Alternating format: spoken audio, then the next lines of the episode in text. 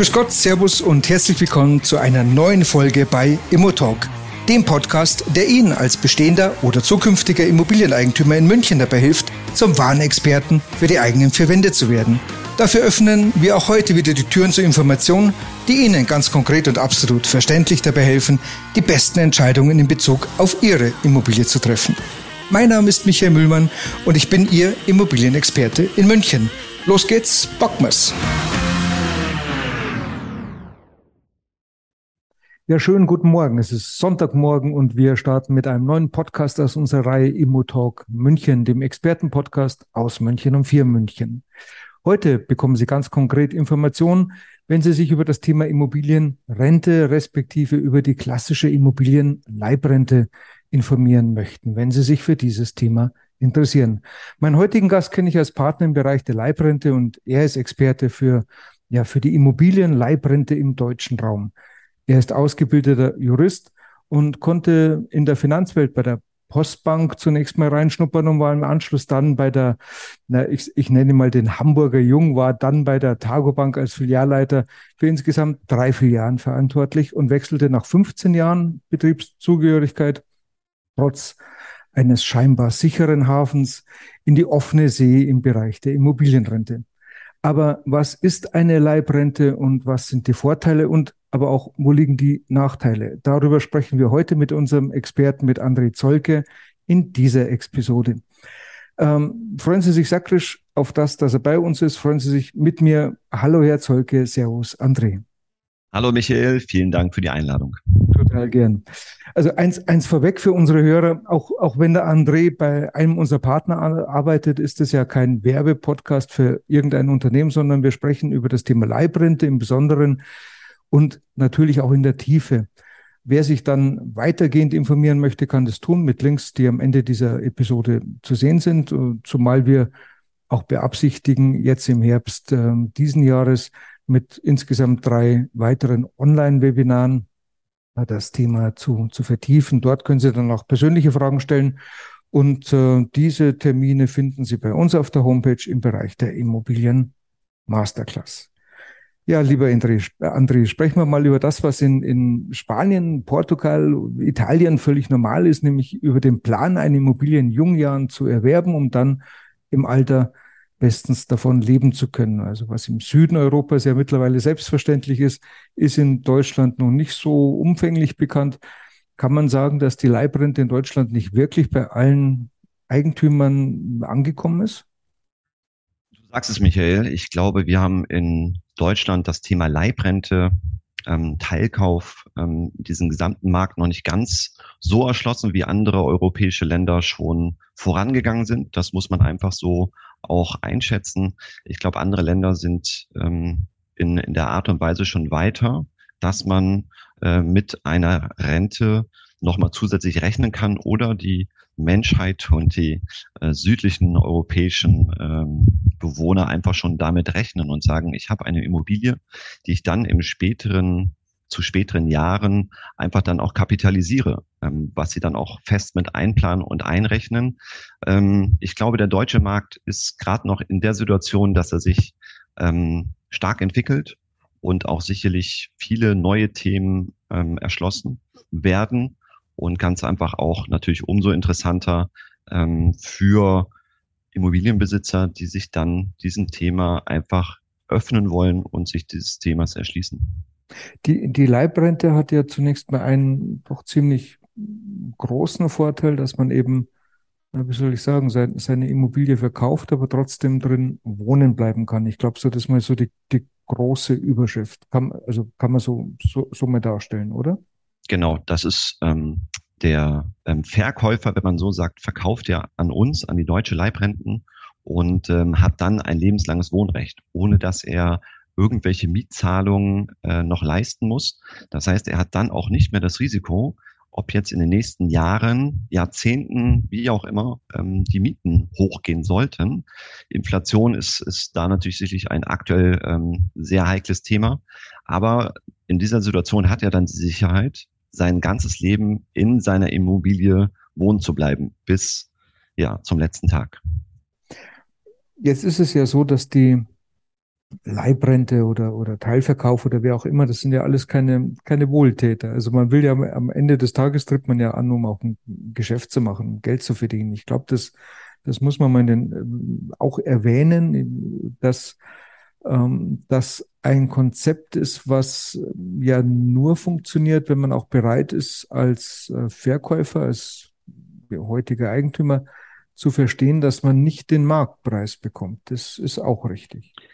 Das ist auch richtig. Man darf jetzt beispielsweise nicht von der Situation ausgehen, wenn der Nachbar ähm, ein ähnliches Haus, ein ähnliches Grundstück hat und ich sage mir eine Summe, die Immobilie für 950.000 ähm, verkauft hat, dann halt auszieht und ähm, ja in seiner persönlichen Situation auch machen kann, was er möchte, dass man dann diesen Preis auch bekommt.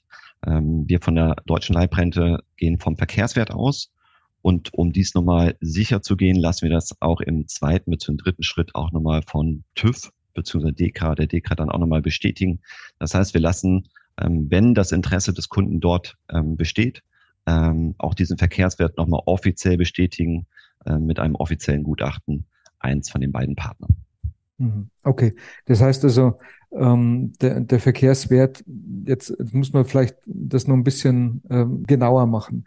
Ähm, der Verkehrswert ist das, was ein Gutachter festlegt nach, den, ähm, nach dem Baugesetzbuch. Ähm, Gibt es verschiedene Rechenverfahren. Äh, das kann, kann man Ertragswert, kann Vergleichswert, kann aber auch ein Sachwertverfahren, je nachdem, was es für ein Objekt ist.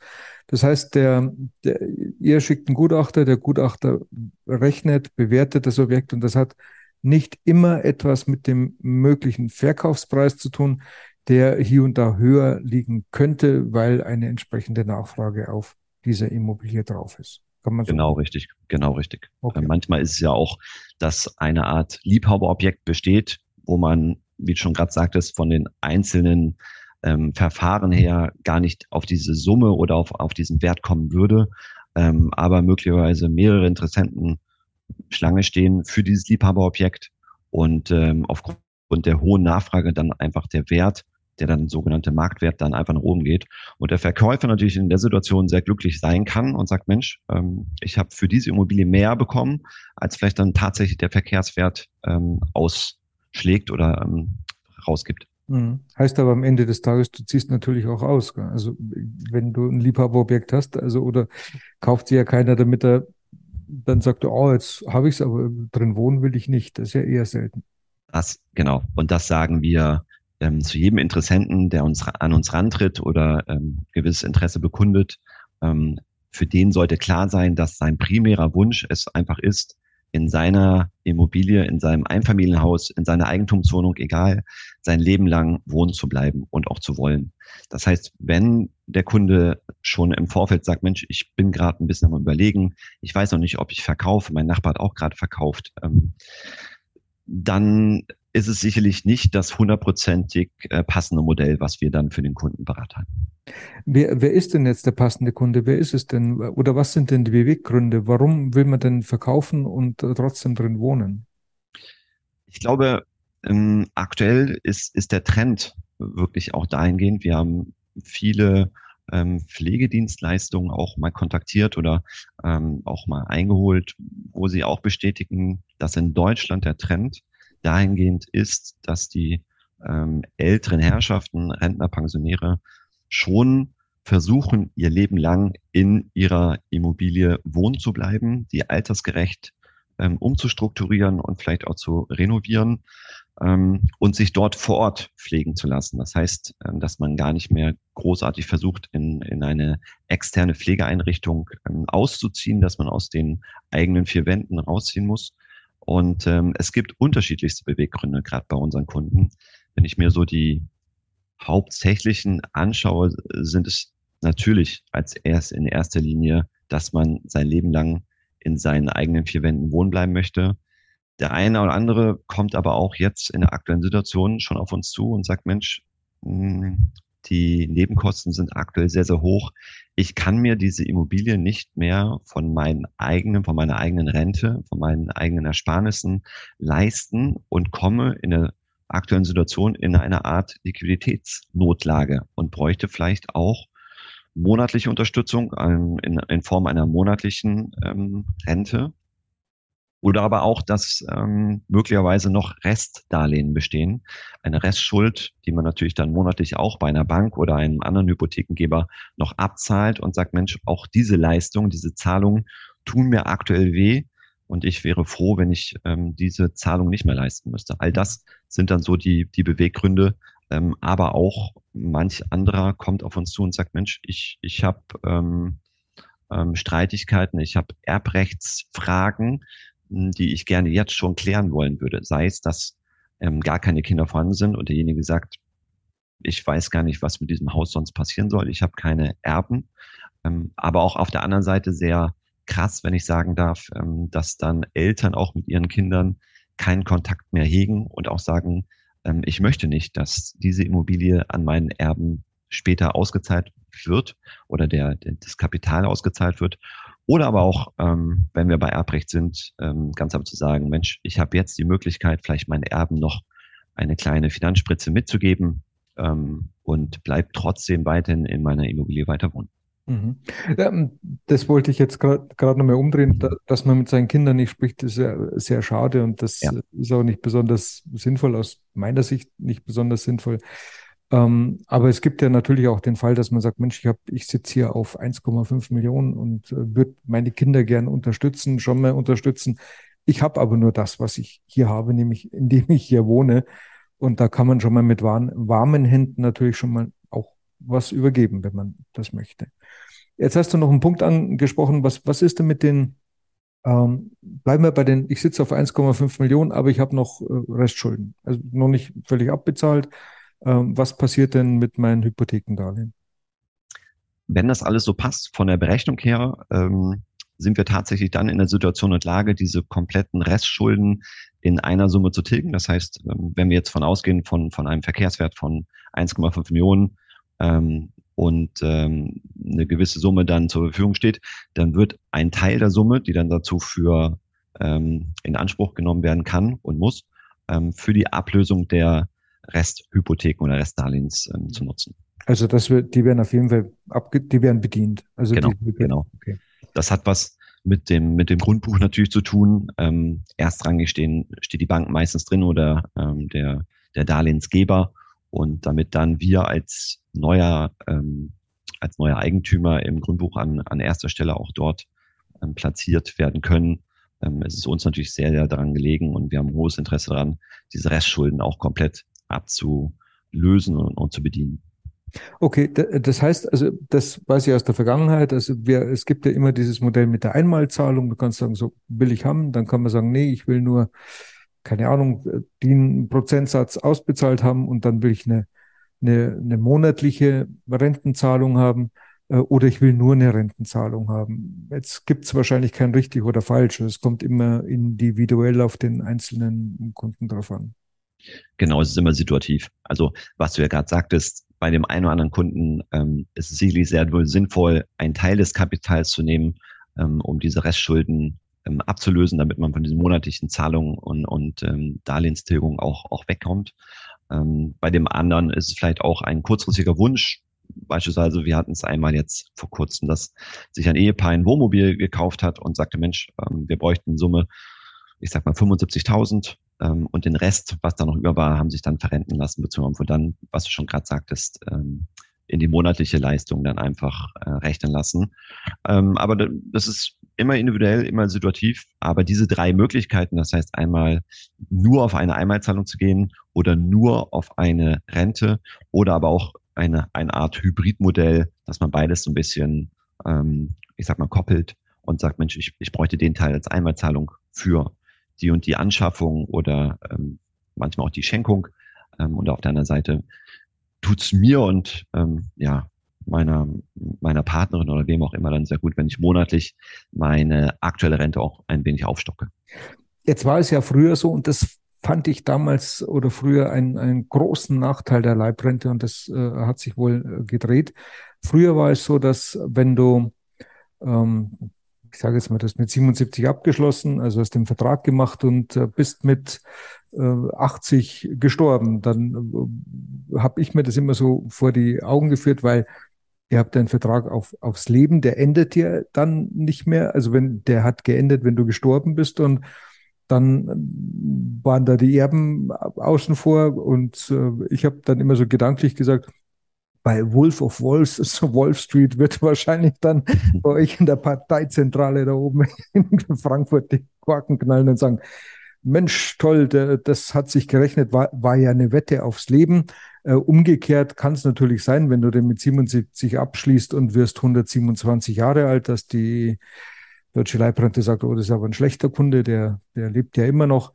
Und das hat sich ja jetzt geändert, dass ihr äh, das deckelt auf, auf 15 Jahre. Das heißt, ihr habt eine Laufzeit von 15 Jahren jetzt. Und wenn man nach sechs Jahren stirbt, dann geht das Ganze an die, an die Erben über. Richtig, oder? Genau. Ähm, die, diese Fragen ähm, kamen ja in der Vergangenheit sehr, sehr häufig. Genau das, was du sagtest.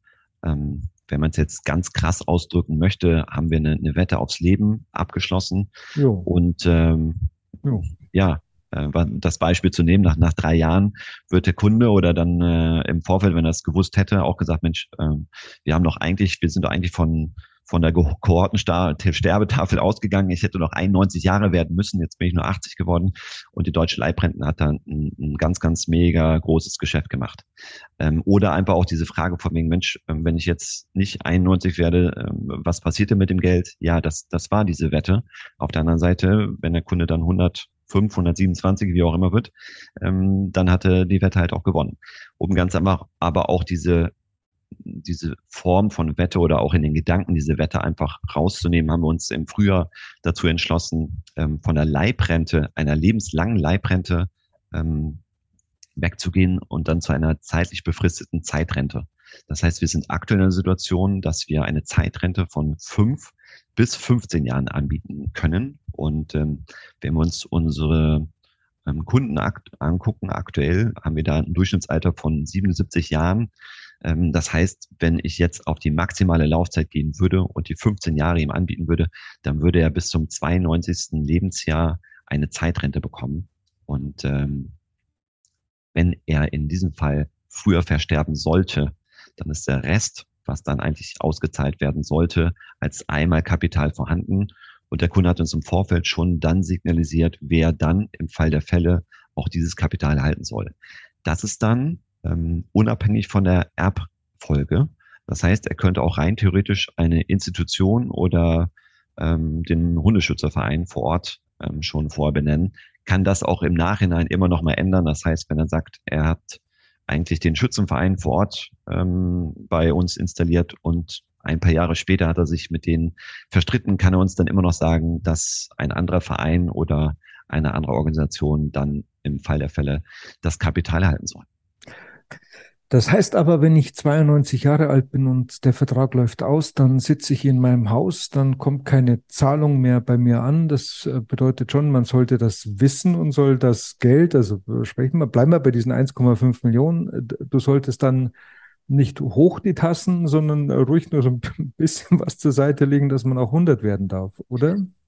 Genau, die monatlichen Zahlungen ähm, werden dann nach Ablauf des Vertrages eingestellt. Was aber, was mir immer ganz wichtig ist, wo Kunden dann auch fragen von mir, Mensch, wenn ihr jetzt nur noch 15 Jahre habt, diese 15 Jahre sind wirklich nur mit der Zeitrente. Das heißt, diese Rentenzahlungen, die das betreffen, das lebenslange Wohnrecht und das Niesbrauchrecht bleibt unberührt. Das ist auch grundbuchrechtlich gesichert und steht ja auch dann erstrangig drin.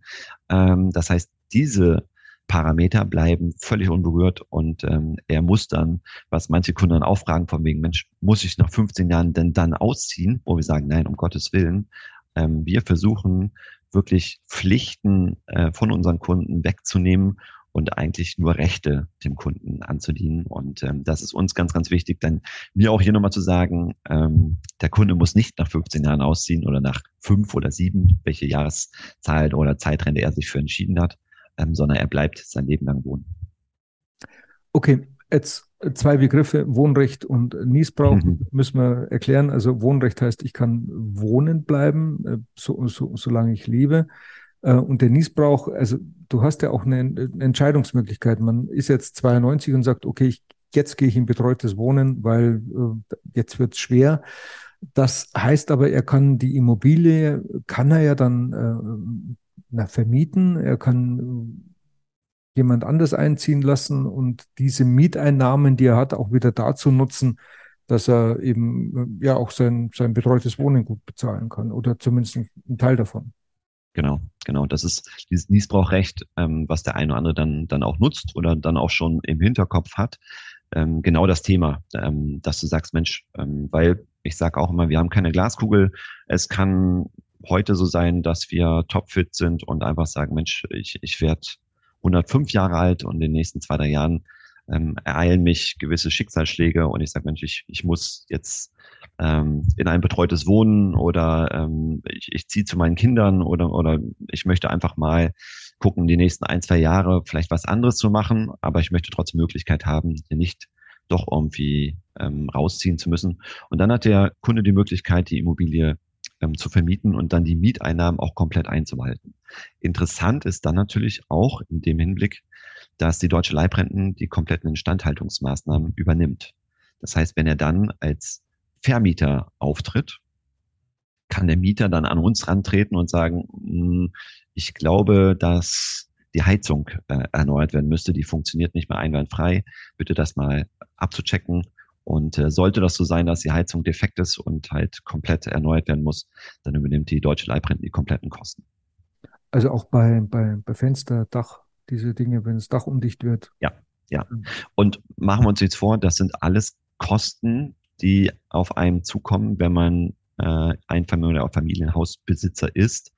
Ähm, und was heutzutage auch, ja, ich sag mal, wenn man sich mit mit den Gesamtkosten einer Dachsanierung beschäftigt, dann weiß man, dass man da nicht über 1.000, 2.000 Euro spricht, sondern das sind schon andere Maßstäbe, wo man dann schnell in den, ähm, ja, in den vierstelligen Bereich reinkommt, in den hohen vierstelligen, wo man sagt neun bis 20, 30.000. Ähm, genau. Ja, immer abhängig natürlich, wie groß das Dach dann ist, was genau gemacht werden muss, aber wo dann der eine oder andere auch das als Beweggrund nimmt und sagt, Mensch, ich weiß, dass in den nächsten Jahren hier einiges zu tun ist und ähm, ich habe gehört, dass ihr die Instandhaltung übernehmt. Macht mir mal ein Angebot.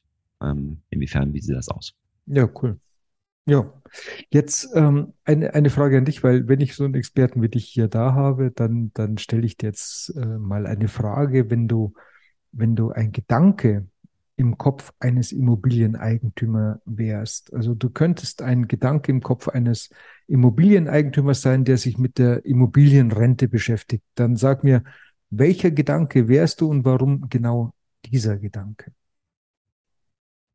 Du meinst jetzt, ähm, wenn ich den Gedanken eines Immobilienverkäufers tragen könnte mhm, oder genau, wo? Ja, ähm, genau. Also jemand, der, der sitzt jetzt da und sagt, ich beschäftige mich mit, ähm, mit der Immobilienverrentung. Wie fängt denn so ein Gedanke an? Also da ist, oder ich, ich mach's, mach's ein Stück einfacher. Wir haben ja eine Unzahl von Angeboten hier im Markt. Also das ist also ist nicht mehr eine Vielzahl, sondern du hast ja Anbieter wie Sand am Meer. Äh, jeder also wie die Pilze kommen die, die, die Anbieter raus, jeder hat irgendeine Idee. Und äh, auf, auf, auf was würdest du denn achten? Also auf was muss man denn Wert legen?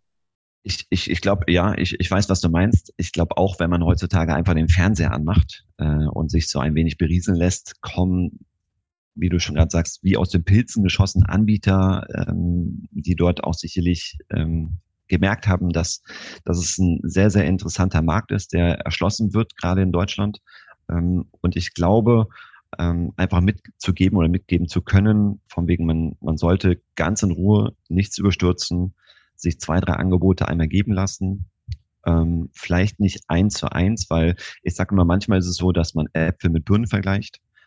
aber äh, man sollte sich ganz einfach auch erstmal im Klaren sein, was man selber möchte ich habe jetzt beispielsweise einen, Kunden gehabt ähm, mit einem Kooperationspartner zusammen, der sagte, Mensch, machen Sie mal mein Angebot, aber der damit ganz klar offen umgegangen ist und sagte, aber er kann sich schon vorstellen, in fünf bis sechs Jahren zu verkaufen, komplett zu verkaufen, wo ich sage, ja, haben wir vielleicht auch die Möglichkeit, aber dann, dann sind wir vielleicht der, der falsche Partner.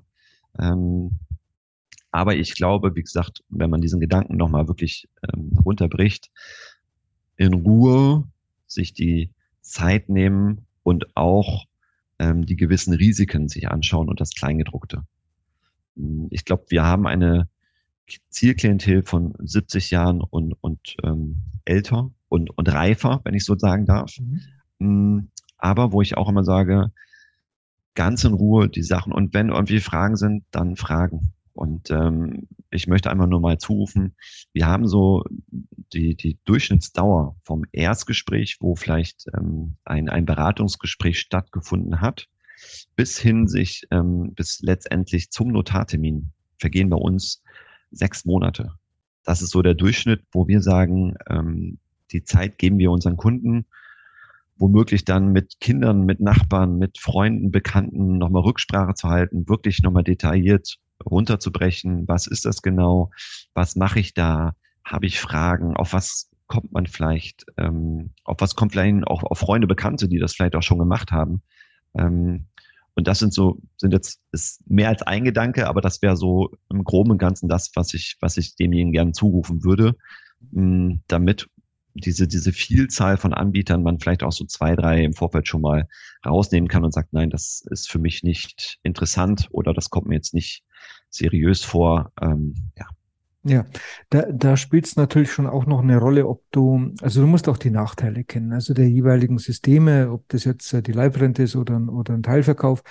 Ein, ein Nachteil der, der Leibrente könnte sein, dass man sagt, naja, gut, ich, ich verkaufe mein Haus komplett, das ist, ist hinterher weg. Das heißt, ich äh, habe da nichts mehr, was ich, was ich zurückkaufen könnte, wenn ich, wenn ich möchte. Also selbst wenn ich im Lotto gewinne, kann ich es nicht zurückkaufen. Oder meine Kinder können es nicht zurückkaufen. Ähm, da gibt es, da ist der Teilverkauf beispielsweise, da ist das möglich, dass man, äh, dass auch die Kinder sagen können, so, ich, ich kaufe zurück, weil im Teilverkauf ja nur ein Teil verkauft wird, wie der Name schon sagt, also maximal 50 Prozent. Äh, und bei der Leibrente ist es ja, geht's ja insgesamt, also geht's insgesamt über. Also man muss sich überlegen, habe ich Kinder, macht es, äh, habe ich keine Kinder, ja, macht dann Teilverkauf überhaupt Sinn? Also das sind diese Konzepte, damit muss man sich im Vorfeld auseinandersetzen und dann muss man sich die jeweiligen Anbieter nochmal angucken. Und dann finde ich es auch gut, dass man da einfach entsprechend Zeit hat und da in Ruhe reingucken kann und nicht äh, hier äh, Verkäufer äh, zu den Leuten hinschickt, die, ähm, die da auf Druck äh, arbeiten, sondern da geht es wirklich darum, äh, in Ruhe sich da einzuarbeiten und in Ruhe zu sehen, was, was, was gibt es hier? Was haben genau, wir? Genau, genau. Auch dahin, ähm, wie gesagt, ich habe es gerade schon kurz angerissen, Äpfel mit Birnen vergleichen. Ähm, wenn man sie uns, wenn wir uns den, den Teilkaufmarkt anschauen, dann haben meisten Anbieter die Möglichkeit, ab 60 Jahren ihr Modell anzubieten. Ähm, und natürlich dahingehend schon, hm, ich sag mal, die ältere Klientel schon ähm, ja, ab 60 sozusagen zu bedienen oder ganz einfach auch eine Lösung eine Lösungsmöglichkeit anzubieten. Ähm, wir dagegen aufgrund unseres ähm, Rechenmodells sind erst in der Lage und Situation wirklich eine, eine Lösung anzubieten ab 70 Jahren, 70 Jahren aufwärts, mhm. Ähm, wo wir sagen, das ist für uns dann, äh, wie du schon gerade sagst, vielleicht ein leichter Nachteil, aber äh, dann ist der Teilkauf sicherlich da in einer anderen Situation. Aber auch dann, wenn wir uns teilweise auch ähm, die Kunden oder Kundensituationen anschauen, dann ist es halt so, dass, dass Kinder sich das dann genau anschauen und genau dann entschieden wird. Ich glaube, es ist selten der Fall, ähm, dass dann in den nächsten fünf bis zehn Jahren ähm, die Hälfte des Hauses wieder zurückerworben werden kann, ähm, weil wie du schon sagst, die, die, die Chance auf ein äh, Lottogewinn ist dann manchmal nicht ganz so hoch. Oder ähm, aber dass man mit irgendwelchen größeren Zahlungen rechnet, okay, kann ja sein, dass ein großer Sparvertrag ausläuft. Und da macht sicherlich Sinn. Wo ich immer sage, man muss sich das situativ anschauen und ähm, in den ein oder anderen Fällen macht dann vielleicht das eine Modell mehr Sinn, ähm, in den anderen Situationen das andere Modell. Und manchmal ist es auch so sinnvoll, dass sich die Kinder untereinander einfach vielleicht auch verständigen und sagen, Mensch, Mama, Papa, ähm, wir würden euch das Haus gerne abkaufen ähm, und, und finden eine interne Lösung, ähm, wie wir das dann irgendwo darstellen, weil die vielleicht in der Situation noch sind, dass sie eine, äh, ein Darlehen von der Bank erhalten oder in, in welchen anderen Möglichkeiten das auch, auch besteht. Klar, innerfamiliär muss man immer prüfen und immer gucken, genau. welche Wege das es gibt.